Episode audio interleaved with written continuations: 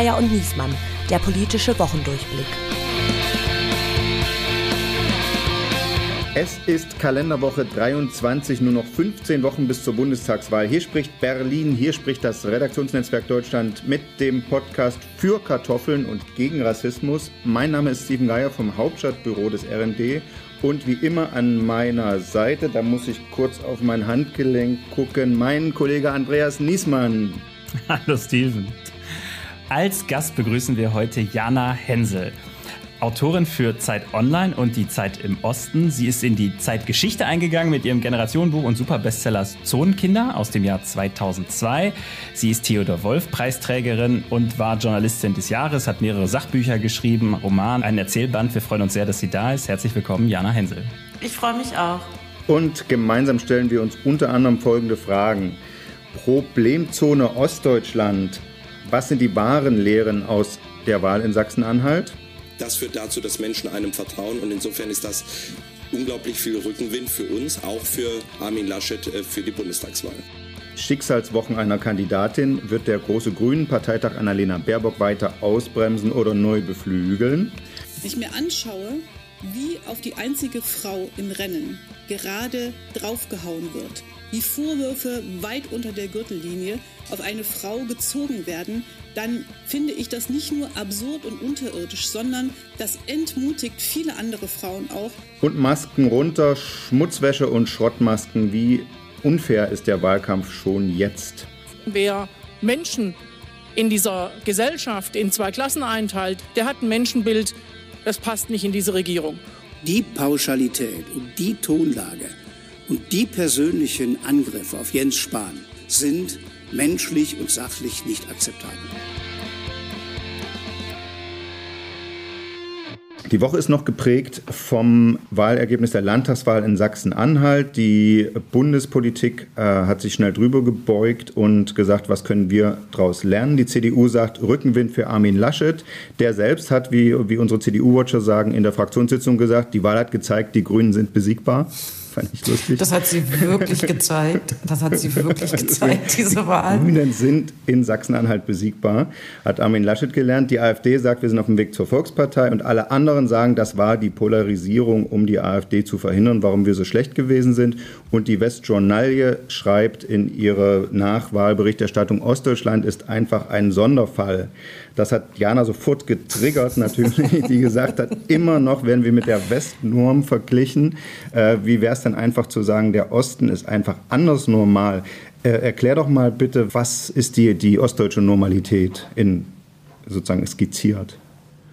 Naja, ich glaube, ihr, habt, ihr seid auch gleich eingestiegen mit Problemzone, habt ihr es genannt. Ich glaube schon, dass wir ein bisschen aufpassen müssen in der Berichterstattung, in der Interpretation von politischen Phänomenen in Ostdeutschland, dass wir diese Phänomene nicht wie aus so einem extraterrestrischen Raum beschreiben. Ich glaube, aus der ostdeutschen Nachwendegeschichte sind sehr viele dieser Phänomene, die wir heute sehen, erklärbar. Ähm, sie werden nur dann zu Sonderfällen, wenn wir sie ähm, immer gegen die westdeutsche Norm halten. Ich glaube, da kommen wir nicht weiter, da erklären wir nichts, da ähm, verändern wir auch nichts. Ich habe jetzt auch ein bisschen gelesen, die Nachwahlanalysen der Kolleginnen. Interessant war, dass man sehr schnell, sehr einhellig der Ansicht war, von Sachsen-Anhalt ginge kein Signal an den Bund aus. Das sei eine Wahl, die sozusagen unter völlig anderen und nur eigenen ähm, Koordinaten zu verstehen ist. Wenn wir uns dann heute die neue Umfrage von Forsa angucken, dann sehen wir, nein, der Bundestrend bewegt sich im Prinzip ganz ähnlich wie der in Sachsen-Anhalt. Die CDU ist im Moment wächst. Ähm, die Grünen gehen nun doch stärker zurück. Insofern gibt es da Parallelen und ich fand das, es hat mich ein wenig geärgert, dass man dieses Sachsen-Anhalt ähm, schnell wieder sozusagen ja zu diesem Sonderfall oder zu einem Bundesland erklärt hat, aus dem sich nun überhaupt nichts für die Bundespolitik lernen lässt. Dem, dem, dem widerspreche ich sehr vehement. Die Süddeutsche äh, hat äh, in ihren, ihren Leitartikel nach der Wahl geschrieben, Haselhoff habe gewonnen mit einem ostdeutschen Mir San Mir Kurs für den süddeutschen Leser erklärt. Ich, das fand ich eigentlich ganz, ganz treffend. Ähm, der besteht ja schon aber in, auch in der Abgrenzung zur, zur Bundespolitik, ne? dieser Kurs. Ich finde das Mir San Mir eigentlich eine schöne Beschreibung. Ja, Haselhoff hat, ich würde sagen, ein für CDU-Verhältnisse untypischen Wahlkampf mit einem starken ostdeutschen Selbstbewusstsein versucht. Ähm, wir kennen es von der CDU aus Ostdeutschland eher so, dass man sich über die äh, Verwerfungen, Unebenheiten der Nachwendejahre gerne so ein bisschen hinwegsetzt, dass man sehr darauf beharrt, dass die ähm, Vereinigung, die Wiedervereinigung, die Einheitsgeschichte eine Erfolgsgeschichte ist. Das ist auch für CDU-Mitglieder, muss man sagen, im Osten sehr wichtig, ähm, dass sozusagen am Denkmal von Helmut Kohl nicht gekratzt wird. Davon hat sich ähm, Haselhoff ähm, merklich ähm, emanzipiert. Er ist wie Angela Merkel auch äh, Naturwissenschaftler, er ist natürlich ein kluger Mann, er ist natürlich ein Intellektueller, aber er kann den Sound der Straße gut einfangen, er spricht die Sprache der Menschen und so ist auch dieses Ergebnis zu erklären. Ähm, wir schreiben seit fünf Jahren, die Ossis driften nach rechts. Ähm, wir berichten viel über den Rechtsruck in der ostdeutschen Gesellschaft zu Recht. Und hier müssen wir aber klar sagen, dass die AfD ähm, nach Corona nicht gewachsen ist, dass sie stagniert, dass es eine breite gesellschaftliche Mehrheiten gibt, ähm, die diese AfD nicht wählen. Insofern geht von Sachsen-Anhalt ein, ein, ganz wichtiges Signal aus. Und ähm, das hat Rainer Haselhoff geschafft. In der Analyse bundesweit war ja vor allen Dingen die Frage, ist das ein Erfolg von Armin Laschet? Auch kann, man, kann er sich den auf die Fahnen schreiben, was ja die Spin-Doktoren der CDU logischerweise sofort für sich behauptet äh, und in Anspruch genommen haben? Oder ist es ein, naja, du, ne, kann man jetzt drüber streiten, du hast ja sich sehr äh, vehement dafür eingesetzt zu sagen, es hat, ist kein Ostthema, aber es ist ein Haseloff-Thema. Was würdest du sagen? Gibt es auch einen Teil des Erfolgs, der, Armin, der mit Armin Laschet nach Hause geht, mal aus, abgesehen davon, dass er natürlich, dass es de facto ihm äh, Luft zum Atmen verschafft innerhalb des innerparteilichen Streits ne, und, äh, und des Streits innerhalb der Union und mit der CSU. Aber würdest du sagen, ein Stück weit gebührt er auch ihm oder ist es jetzt wirklich Lucky Him? Es ist tatsächlich ein bisschen spekulativ. Ne? Ähm, mhm. Das kann man nicht, also ich würde sagen, der doch deutliche Misserfolg der Grünen lässt sich viel eher mit der Berliner Performance beschreiben. Bei dem doch sehr deutlichen Sieg von Haselhoff äh, wäre ich eher vorsichtig. Ich muss aber sagen, Laschet hat sich Zeit genommen für Sachsen-Anhalt. Er war zwei Tage vor der Wahl im Land. Er hat mit Rainer Haselhoff viele Termine zusammen gemacht. Insofern würde ich sagen, Laschet hat den Erfolg von Haselhoff zu keinem Zeitpunkt irgendwie gefährdet. Insofern hat er ihn doch ein Stück weit mitgetragen und profitiert natürlich jetzt davon. Hm. Das ist der große Unterschied dann tatsächlich zu den Grünen, ne? wenn die nicht erkennen, wie gefährlich diese Spritpreisdebatte, du hast schon gesagt, in dem Flächen- und Pendlerland ist. Du warst ja im Wahlkampf unterwegs. Wie, wie, wie schnell ist da die Stimmung gekippt? Wie waren da die, die Reaktionen? Die Grünen haben es ja ehrlich gesagt nie leicht gehabt in Sachsen-Anhalt. Das stimmt. Ja, ich war viel im Wahlkampf mit den Grünen unterwegs. Ähm, die Stimmung war gut. Die Sachsen-Anhalter reagieren aufgeschlossener als je zuvor gegenüber ökologischen Themen. Der Verband in Sachsen-Anhalt hat auch einen Mitgliederzuwachs zu verzeichnen. Es gab viele Unterstützerinnen an den Wahlständen. Die Stimmung war gut. Gleichwohl merkte man eben diese Unterströmung aus Berlin. Die Grünen in Sachsen-Anhalt, äh, das sagen die einem nicht zitierfähig, weil hm. sie im Moment keinen Grünen finden, der irgendetwas gegen den Bundestagswahlkampf sagen würde. Aber unter der Hand sagen die, ja, wir diskutieren seit Sonntag im Prinzip über nichts anderes als über diesen Benzinpreis. Beruflich genauso wie privat. Man muss noch mal ganz kurz was zu diesem Wahlergebnis sagen. Die Grünen sind vor fünf Jahren mit 5,2 Prozent in den Landtag eingezogen. Habeck hat im Wahlkampf, im Scherz, vielleicht, vielleicht aber auch nicht, das Wahlziel von 10,4 ausgegeben. Also er hielt eine Verdopplung für möglich. Man ist von zweistellig ausgegangen. Acht bis neun Prozent wären unter den Erwartungen, aber immer noch ein großer Erfolg. Sieben Prozent wären Dämpfer. 5,9 Prozent ist ein Desaster. Ist wirklich ein Desaster. Man kommt von Umfragewerten, relativ stabilen Umfragewerten an die zehn Prozent. Also auch in Sachsen-Anhalt, an Sachsen-Anhalt ging der Bundestrend der Grünen bisher nicht vorbei. Mit der Wahl ist er dann brutal gestoppt worden. Das kann man nicht anders sagen. Und ich glaube, es hat vor allem mit dem Agieren in Berlin zu tun. Berlin hatte auch keine Kampagne für Sachsen-Anhalt. Man hat nicht in dieses Land hineingesprochen. Man hat sich sehr, sehr, sehr wenige Gedanken gemacht. Mhm. Auch nochmal im Vergleich zu den Wahlkämpfen in Rheinland-Pfalz und in Baden-Württemberg war das Engagement echt mau. Ja, ich habe fast so ein bisschen die Assoziation zu den amerikanischen Wahlen gehabt, wo ja die Parteien dann in manche Bundesstaaten gar kein Wahlkampfgeld stecken, so ein, so ein ist kein Battleground State, da haben wir nichts zu gewinnen. So. Ja, aber ganz also ehrlich, wir uns da nicht so. ja, so so ist, ich glaube, ich glaube. Steven, da hast du, da hast du sozusagen emotional total recht.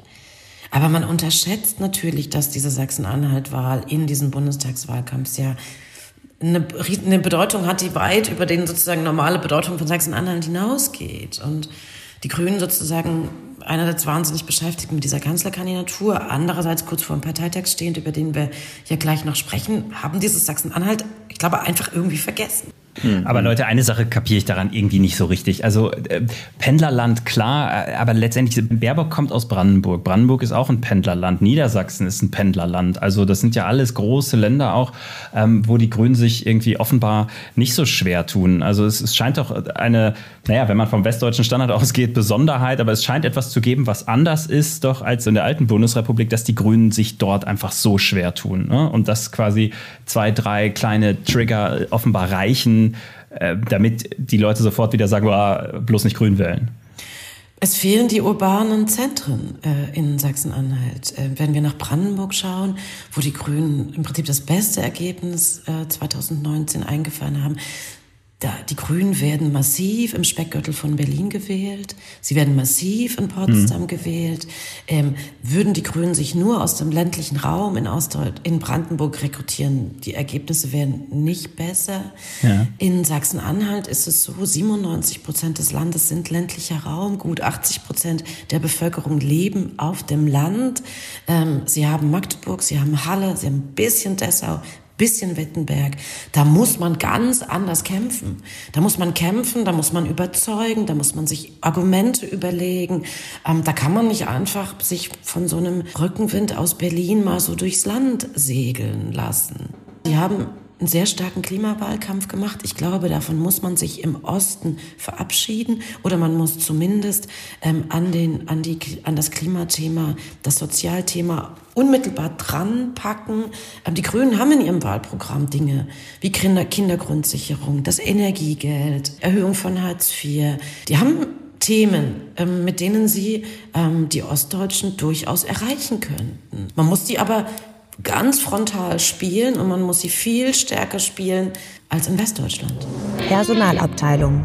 Annalena Baerbock hat mehrmals Ärger mit ihren irgendwie Lebensläufen gehabt. Also ich persönlich fand das irgendwie eher Peanuts. Mich hat es eher erinnert an den alten Spruch von Regine Hildebrandt, die ja gesagt hat, warum machen die im Westen 13 statt 12 Jahre Abitur? Wie im Osten war ja 12 Jahre Abitur und im Westen 13. Und sie hat gesagt, ja, das zusätzliche Jahr ist noch ein Jahr Schauspielunterricht dabei. Das ist schon ein sehr, sehr brutaler also, Spruch, äh, Steven. Ähm.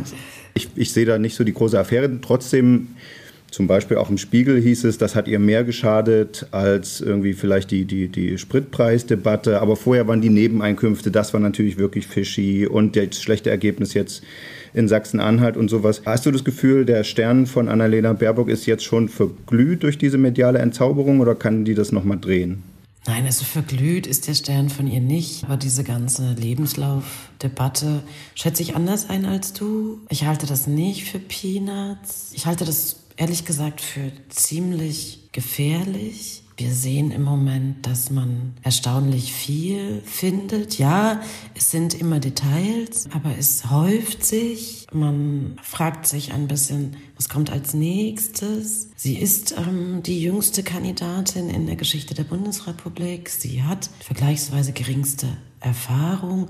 Man kann sich schlechterdings nicht des Eindrucks erwehren, dass sie sich doch extrem unter Druck empfunden hat in den letzten Jahren. Und sie ist eine sehr ehrgeizige Frau, sie hat ein hohes Geltungsbedürfnis und man hat ein bisschen den Eindruck, dass sie versucht, wo sie kann, aus ihrer Biografie rauszuholen, was sie kann, um den eigenen sehr hochgestellten Anforderungen zu genügen ich wünsche ihr, dass es das war. Das würde ich hm. ihr wünschen, das würde ich den Grünen wünschen. Ich bleibe aber gespannt. Ich habe sogar noch einen etwas anderen Blick als ihr beiden drauf. Also ich, äh, ich finde es auch nicht Peanuts, äh, da bin ich bei Jana, aber ähm, aus einem anderen Grund, ich finde es so unprofessionell in einem Wahlkampf. Die Grünen haben so viel Lob gekriegt für ihr professionellen Start in den Wahlkampf im Vergleich auch zur CDU, wo der Kontrast ja so schön rauskam. Ähm, und jetzt leistet man sich so völlig ohne Not solche Dinger. Und äh, es klang ja gerade schon bei dir an, man fragt sich, was kommt als nächstes. Und ich erinnere mich dann immer äh, gerne zurück an Per Steinbrück seiner Zeit. Wenn, wenn du erstmal auf so einer auf so einem Pfad bist, äh, dann, dann stehst du ja auch auf der Liste medial. Ne? Und dann, dann ist auch alles, was sonst irgendwie durchrauschen würde, ist dann auf einmal eine Nachricht. Und das ist ja die einfach ganz, ganz große Gefahr, wofür du eine professionelle Kampagne brauchst, weil sonst hast du halt irgendwann so Eierlikör-Gate und so Quatsch, mit dem Steinbrück sich damals rumgeschlagen hat. Alles, alles Peanuts für sich, aber unterm Strich hatte man irgendwie den Eindruck, es ist unprofessionell, er hat es nicht im Griff.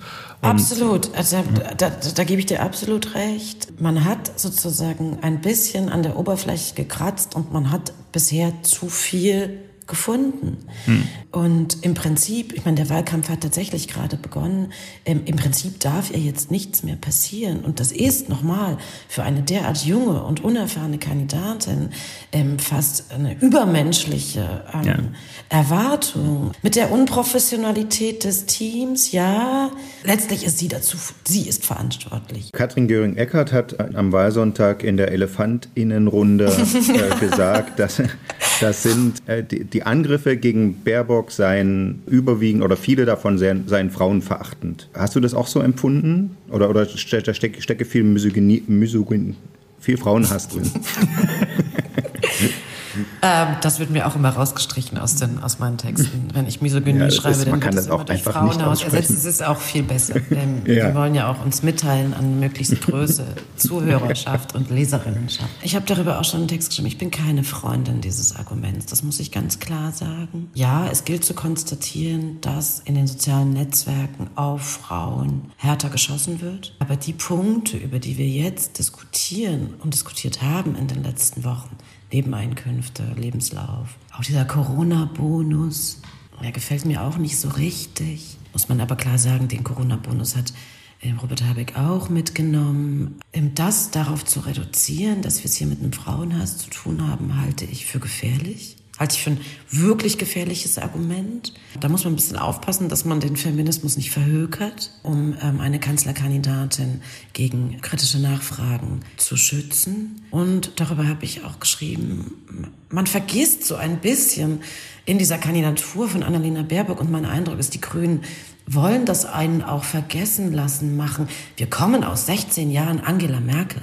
Die Deutschen haben viel Erfahrung mit einer Frau ähm, an der Spitze ihres Landes. Und mein Gefühl ist, dass man leichthin auch diese ganzen Erfahrungen wegwischt und plötzlich die Gesellschaft, die doch nicht nicht unwesentlich auch gereifte und emanzipierte Gesellschaft ein bisschen kleiner macht und dann zu einer bisschen rückschrittlicheren Gesellschaft erklärt, als sie es eigentlich ist. Auch das gefällt mir sozusagen an der Selbstinszenierung von Annalena Baerbock nicht. Ähm, sie kann nicht so tun, als sei sie die erste Frau, die nach einem solchen großen Amt in diesem Land strebt. Das tut sie nicht sozusagen explizit, aber so in der Stimmung, die erzeugt wird. Ich erinnere auch gern nochmal äh, an den Moment, als sie bei dem Parteitag letztes Jahr in einem weißen Kleid da stand, kurz nachdem Kamala Harris nach dem Tag, an dem sie Vizepräsidentin wurde, in einem eben solchen weißen Kleid da stand. Also Sie stellt sich schon mitunter auch in recht große Füße. Da wird Historie auch gerne sozusagen ein bisschen leichthändig mitgenommen. Das ist nicht hm. so ganz, das ist nicht ganz so subtil. Hm, hm, hm. Lass uns noch kurz über den Parteitag sprechen am Wochenende. Da ist ja die Basis dann halt die, die, die sie ist. Ich meine, die ist auch nicht mehr so also die grüne Basis hat ja immer diesen Ruf, dass das irgendwie die Verrückten sind, die 5 Mark pro Liter Benzin verabschieden oder fordern. Äh, das ist ja nicht mehr so die. Die haben ja eine Urabstimmung damals, Katrin Göring-Eckardt, deutlich Claudia Roth vorgezogen zum Beispiel. Aber trotzdem sind die Leute ein bisschen nervös. Was geht da jetzt für ein Signal davon von aus? Du, du hast ja schon mal drauf geguckt. Was erwartest du da? Es wird spannend. Der Parteitag ist eine Herausforderung für die Partei. Ich glaube, man hat es sich anders gedacht. Ich glaube, der Plan war ursprünglich, man segelt sozusagen von der Kanzlerkandidatur bis zum Parteitag irgendwie durch. Und das, äh, und das verabschiedet man dann sozusagen mit dem großen Rückhalt äh, der Partei für die Kanzlerkandidatur. Die Presse ist jetzt alarmiert. Wir schauen kritischer darauf. Zumal bei den Grünen sehr stark auffällt, ja, dass es eigentlich fast ein Kanzlerinnenwahlverein geworden ist. Interne Kritik ist sehr leise geworden. Man tritt positiv formuliert außerordentlich geschlossen auf. Die Grünen verlieren damit ein Stück ihrer eigentlichen Identität, nämlich aus der Bewegungspartei kommen, natürlich Richtung Volkspartei Partei laufend, aber die, die DNA der Partei ist eigentlich eine andere. Man will diskutierfreudig sein, man kommt im Prinzip von der Straße, die Basis soll das auch sozusagen noch belegen. Und insofern wird es auch, ich glaube, dass letztlich das Signal wird ambivalent bleiben. Man kriegt diesen Parteitag, man, der wird sich nicht so runterschnurren, äh, wie man das erwartet. Wir werden diese Debatten haben, wir werden diese, diese Anträge haben, es wird darüber diskutiert werden. Es wird sich wahrscheinlich der Bundesvorstand in nahezu allen Diskussionen durchsetzen. Das kennen wir von den letzten Parteitagen auch schon. Dann wird über das Spitzenduo abgestimmt und dies ich denke, wir werden 96, 97, 98 Prozent sehen. Kurz angemerkt, man stimmt nicht über Annalena Baerbock alleine ab, sondern man lässt über ja. das Spitzenduo abstimmen. Ja, man wählt die beiden also im Paket. Okay. Interessante Fußnote. Was auffällt ist... Es ist ja komplett schräg. Sie ist ja auch Kanzlerkandidatin. Naja, komplett schräg. Es ist, es ist interessant, es ist interessant, zumal äh, man sagen muss, dass sie seit, seit sie ihre Nominierung öffentlich gemacht hat, im Prinzip ja komplett alleine auftritt. Es gibt keine gemeinsamen, ich hm. erinnere mich an keine gemeinsamen Termine mehr äh, mit Robert Habeck. Ich habe nicht das Gefühl, dass sie ihn an ihre Seite stellt. Dass man jetzt sozusagen über dieses Spitzenduo, was gar nicht mehr als Spitzenduo aufgetreten ist, im Pack abstimmen lässt, ist interessant. Noch eine andere kleine Fußnote, die ich auch nicht uninteressant finde. Man stimmt erst über das Spitzenduo ab und danach hält Annalena Baerbock ihre Rede. Aber ist für die, ist für die anderen Parteien schon auch eine bisschen Wahlkampfmunition? Das ist interessant. Aufreger der Woche.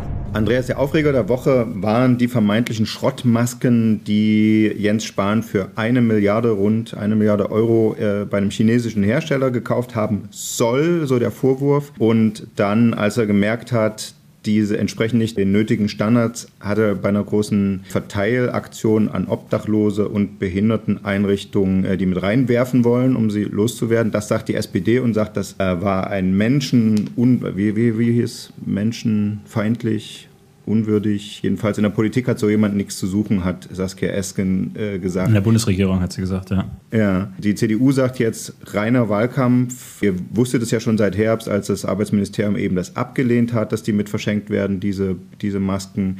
Äh, was ist denn jetzt richtig? Ist jetzt hier ein Spahn ein menschenfeindliches Arschloch oder sind die Sozen einfach äh, verzweifelt? Beides stimmt. einfach so verzweifelt, dass sie mit Dreck werfen. Woher also kommt es eigentlich, die Sozen? Woher kommt es eigentlich? Und das sagen die selber auch über sich. Aber gibt es eigentlich für irgendeine andere Partei so eine, ich weiß nicht, ist das, ein, ist das eine Verniedlichungsform? Nee, nee, nee, Soz, der so Soz ist nicht verniedlichend. Das ist eigentlich eher ja. despektierlich, abfällig.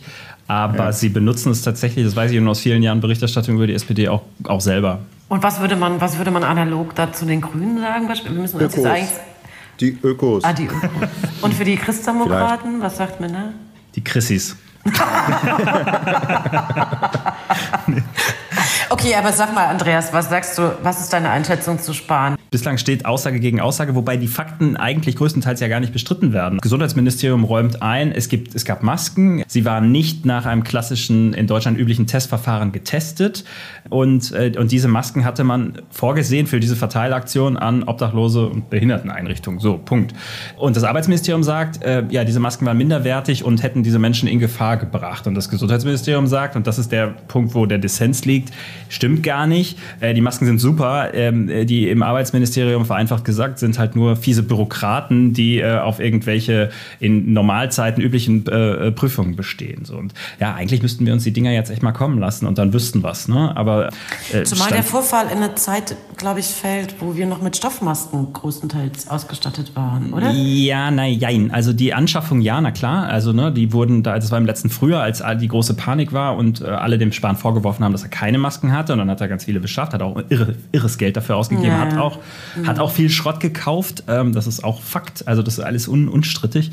Ähm, die Verteilaktion wäre aber ja dieses Jahr gewesen. Also insofern ist. Mhm. Ähm, Das war eher so, alles muss raus. Wenn sie verteilt sind, dann kann es mir niemand mehr vorwerfen. Dann sind sie weg. Ja, so ist der, das ist natürlich ja. jetzt auch schon Teil des, des, des Spins möglicherweise. Okay. Ne? Also Fakt ist, hm. es, Fakt ist, es gibt ja schon lange keinen Mangel mehr an diesen Masken. Es gibt genug von den Dingern und es war halt nicht clever. Es hat ein Verhetzungspotenzial, dass das jetzt irgendwie am Wahlwochenende im Spiegel auftaucht. Naja, da kann sich jeder seinen Teil denken. Das ist jetzt, äh, das ist jetzt kein Zufall. Das Erstaunliche ist ja, dass, dass es so offen dieser Streit ausgetragen wird. Also die Sprecher haben sich in der Bundespressekonferenz wirklich auf offener Bühne gestritten, muss man sagen, äh, und, und Seibert auflaufen lassen, seinen Vermittlungsversuchen.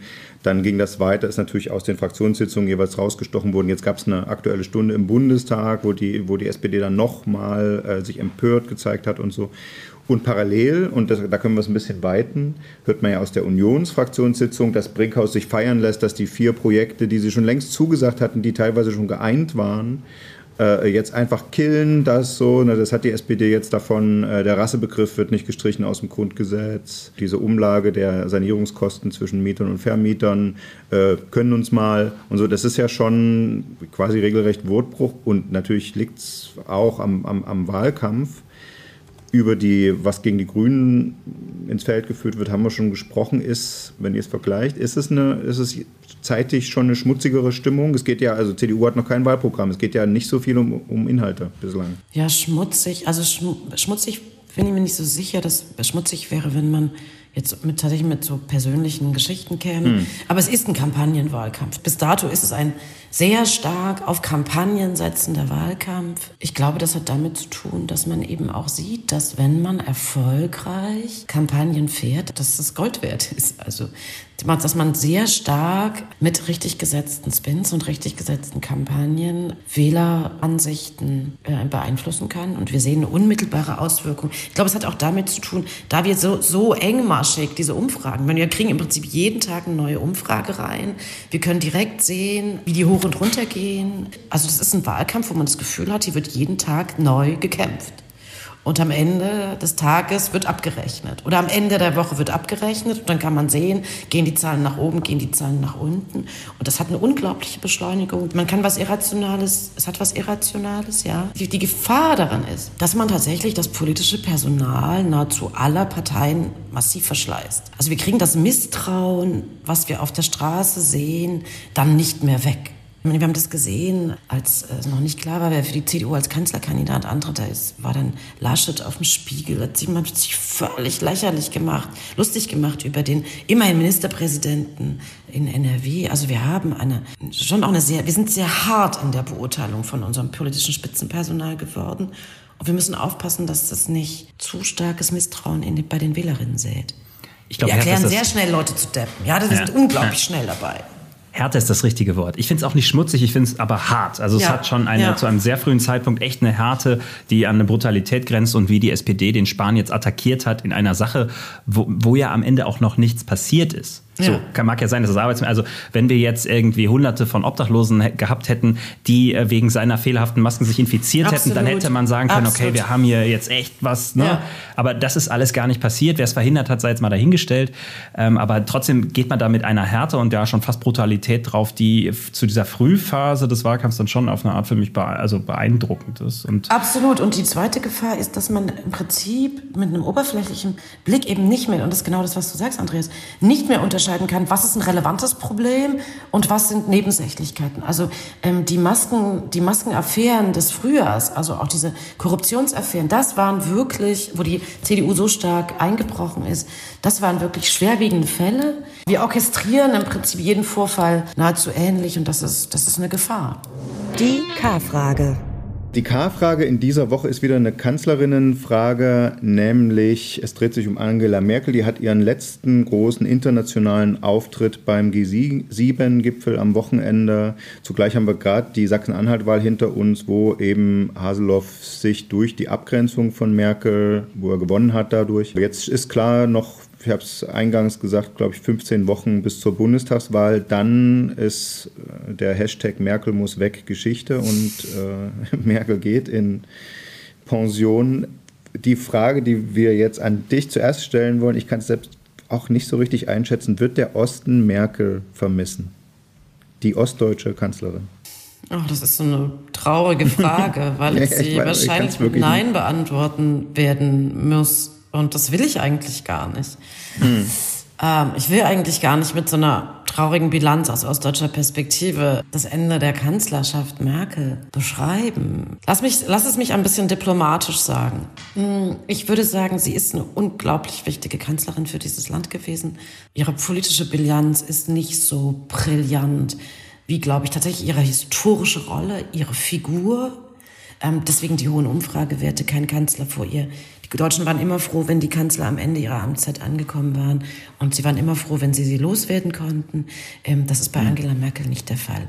Dennoch würde ich sagen, der Katzenjammer wäre größer gewesen, wäre sie bei der letzten, nach der Bundes, letzten Bundestagswahl abgetreten, wäre sie nicht nochmal ein viertes Mal angetreten. Ich glaube schon, dass man jetzt, man ist nicht müde von ihr. Das ist alles übertrieben. Man ist immer, man ist stolz auf diese Frau. Und es wird ein wehmütiger Abschied. Aber ich glaube, es ist Zeit zu gehen. Es ist Zeit zu gehen. Ich glaube, die Deutschen wollen auch eine andere Politik. Also deswegen, auch deswegen sind die Umfragewerte oder die, die einen, die, die Zustimmung für den politischen Wechsel so groß. Man will eine andere politische Temperatur. Man will, man will sozusagen mal wieder jemand anderem zuschauen, wie der dieses Land regiert. Es war eine große Zeit, ähm, und jetzt ist sie vorbei. Ich glaube auch, die Ossis haben sich an, an Merkel dann doch einfach gewöhnt. Also der Effekt, so ähnlich wie du es vorhin gesagt hast zum Thema eine Frau als Kanzlerin, ist es ja auch mit einer Ostdeutsche als Kanzlerin. Also wird gar nicht mehr als Ostdeutsch wahrgenommen, weil sie halt, weil es nichts Neues mehr ist, wahrscheinlich. Ne? Es ist nichts Neues mehr. So stark Ostdeutsch ähm, hat sie sich selbst nie präsentiert, hat sie sich auch nicht intoniert. Und trotzdem werden die Ostdeutschen merken, wenn sie nicht mehr da ist. Das wird, das wird man trotzdem merken. Und eher sozusagen in der, in der, im atmosphärischen, im Weichen, ähm, in der Temperatur und nicht so sehr an, bei den harten Ansagen. Gibt es nicht auch eine Chance dadurch, dass sie, wenn sie geht, weil ja gerade ihre Gegnerschaft ist ja auch im Osten sehr massiv, ne? aber es gibt ja einfach einen, einen Teil der Menschen, da gilt sie als die Leibhaftige und da, da hat sie auch keine Chance mehr, diesen Graben zuzuschütten. Ne? Da ist sie verbrannt letztendlich. Also ist es nicht auch möglicherweise dann eine Chance für eine Versöhnung oder zumindest sagen wir, eine Versöhnung ist vielleicht ein sehr großes Wort, aber für so einen, einen etwas kleiner werdenden Graben, den sie mit ihrem, der, den ihr Abtritt dann gibt? Der Graben tut sich, glaube ich, an anderer Stelle auf. Das habe ich letzte Woche gesehen, als ich in Sachsen-Anhalt war. Hm. Der Graben wird sich an anderer Stelle auftun, so wie die Rechte im letzten Wahlkampf mobilisieren konnte gegen Merkel, die man noch stärker mit der Flüchtlingskrise assoziiert hat. Ich glaube, so wird die Rechte jetzt gegen die Grünen und in Persona von Annalena Baerbock polarisieren. Das, das hat sich schon angedeutet. Hm. Hm. Ähm, sie wird und ich will es gar nicht so laut sagen und ich hoffe, es hört uns auch niemand mehr. Ich glaube, die Rechte wird das Feindbild Merkel durch das Feindbild Baerbock ersetzen. Und bitte schreibt es nicht in den Lied. das sage ich wirklich unter uns. Ich hoffe, diese Befürchtung tritt nicht ein, aber ich habe es ein bisschen gespürt in Sachsen-Anhalt. Gut, wir sind schon im stillen Teil angekommen. Jana hat es schon gesagt, wo vielleicht gar nicht mehr so viele mithören. Diejenigen, die noch dabei sind, äh, möchten wir an der Stelle verabschieden. Vielen Dank fürs Zuhören. Kommen Sie nächste Woche wieder und wir bedanken uns vor allen Dingen bei Jana Hensel fürs Dabeisein. Ich danke euch für die Einladung. Es hat großen Spaß gemacht. Danke dir. Tschüss. Danke und bis bald. Tschüss.